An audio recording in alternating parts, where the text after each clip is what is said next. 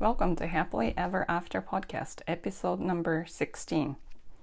今日のポッドキャストでは行動を変えるためにはアイデンティティを変えなければいけないという話をします、えー、そのアイデンティティを変えるって言ってもとても自分ではなかなか難しいと思うので実際にどうやったらいいのかっていうお話をしたいと思います。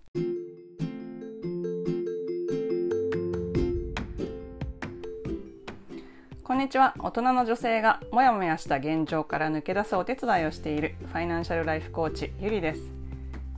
アメリカの金融業界で20年ぐらい出世に邁進してきた私は40代前半でミッドライフクライシスにかかってしまいました。自分を救うためにコーチングを正式に勉強したらそのパワーに気づき同じようにもがいているけど抜け出せない状況にいる女性の手伝いをしたいと思いました。NLP とマインドフルネスを使って潜在意識と潜在意識の両方にアプローチし自分のやりたいこと行動そしてその行動を支えるお金の関係を明らかにして前に進んでいくコーチングを提供していますこのポッドキャストでは女性のお金キャリア家庭との両立自己実現などについて私がカリフォルニアで実際に見て経験してきたことなどを踏まえながらお届けします。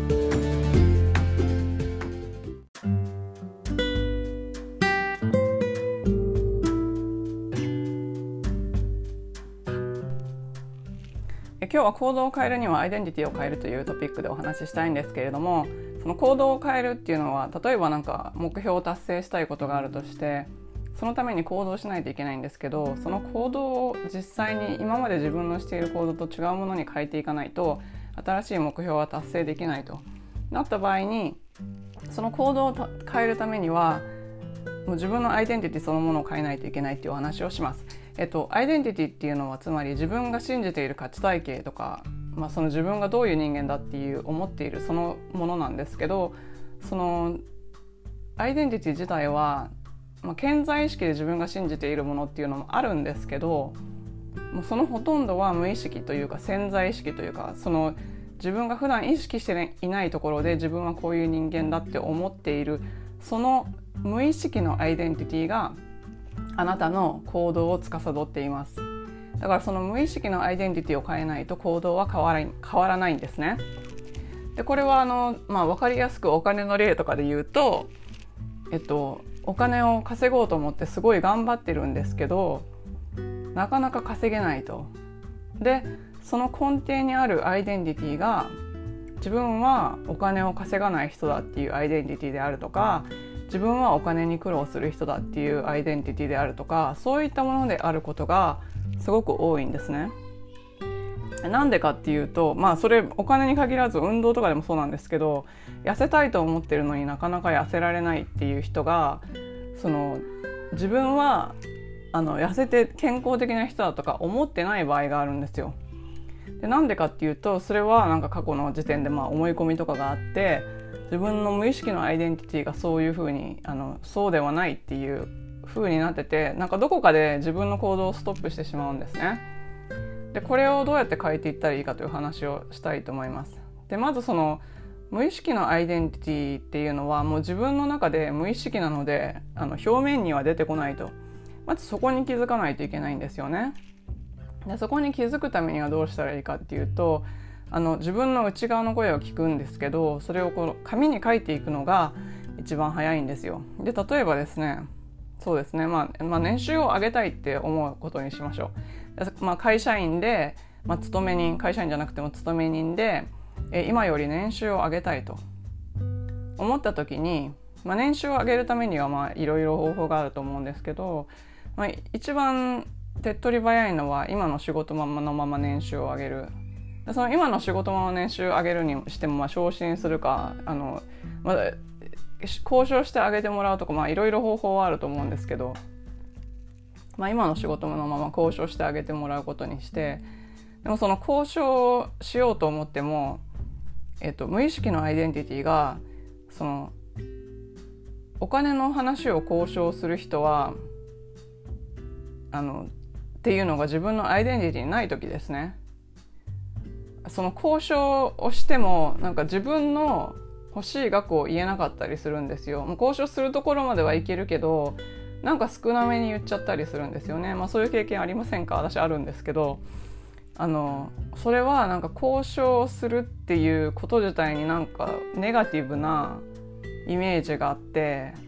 なんか例えばあの私の場合だと思ったことをそのまま言ったら嫌われるとか自分の価値をそのまま伝えたら嫌われるとかなんかそういう根が深いものがあったんですよね。でその私はナイスな人間である私は誰とでも仲良くなやっていける人間であるっていうアイデンティティだったのでなんかそことその交渉するっていう行為自体が相反するわけですよ。そうすると実際に意志の力で交渉までは持っていけるんですけど最後の最後で「でいくら欲しいの?」って言われた時に自分が本当にこれだけ欲しいと思ってる額を言えなくって小さく言ってしまうんですね。でまあ小さく言ってもそれ以上くれる場合もあるんですけど小さく言ったらああまあそんなもんかって感じでそれくらいしかくれない場合もあるじゃないですか。そういうことで、まあ、年収上げたいと思ってるけどれども思ったより上がらないとかそういうことになるんですね。でその実際に自分でこうあの書いていってその本当に欲しいと思ってるものを書くんですけどでもその裏に何かそのそれに付随した恐れっていうのが絶対人間はあるんですね。その何かが欲しいと思っててでもそれに付随した恐れがある場合はその恐れの方が無意識のアイデンティティが何かっていうのを教えてくれるんですよ。だからその恐れも一緒に書き出すんですよ。だからさっきのあの例で言うと人に嫌われたくない。なんかこう人にこう何て言うんですかね。自信過剰だと思われたくないとか、まあ、そういうことですね。それがなんか恐れなんですけどその恐れの方も書き出します。それそうすると何が起こるかというとこう客観的に自分がこれが欲しいと思ってるけど無意識ではこういうアイデンティティなんだっていうのがなんとなくおぼろげに見えてくるんですよ。でそれが分かったら次にどうすればいいかというと、えっと、もし本当に年収を上げたいっていうゴールがあるんだったらそれが本当に自分の欲しいものだと思うならばその恐れの方もあのテイクケアしないといけないですよ。すなわちその恐れに対してもちゃんと答えを出してあげないといけないんです。だからその意志の力で年収が欲しいっていうそのゴールを認めると同時にその恐れの方も認めてあげて交渉するけれども同時にその人に嫌われたくないっていうニーズを満たすような方法で交渉するようにするんですよ。そうすると2つのその無意識の方と健在意識の方のゴールのどちらも満たすことができるのであの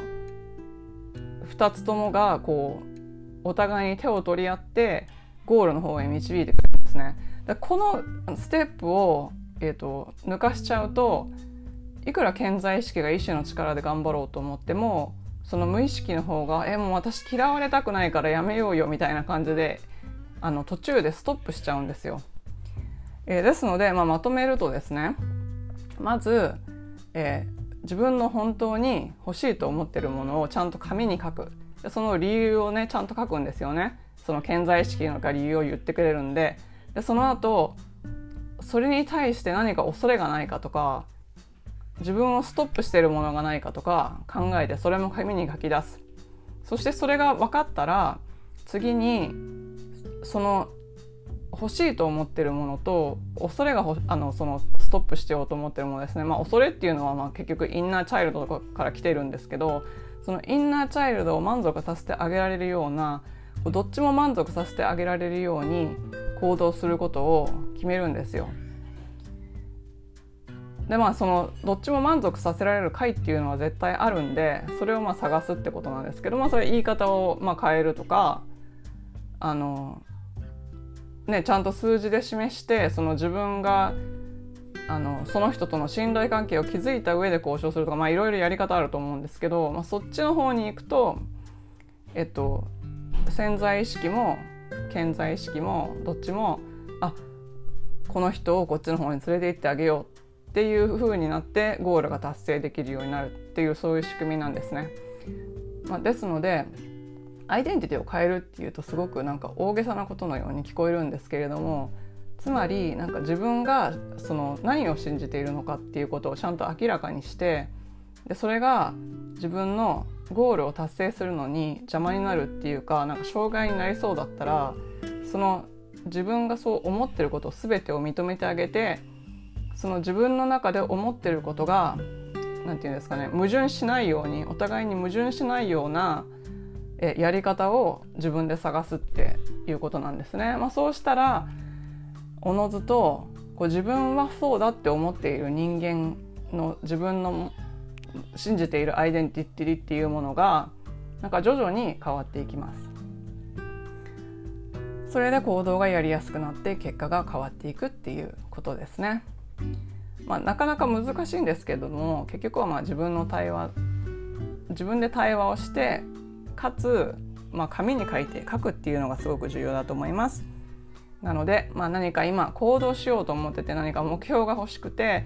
それでもなかなかこうなんか現実になって現れていないっていう場合はもしかすると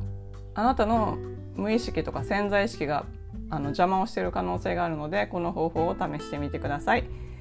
今日も最後までお付き合いいただきどうもありがとうございました。もしこの情報がお役に立った方がいらっしゃったら、まあ、他にもなんか悩んでる方が周りにいらっしゃったら是非あのシェアしてください。それから、えっと、配信登録や、えレビューなど、えー、いただくとすごく励みになりますのでよろしくお願いいたします。では最後までありがとうございました。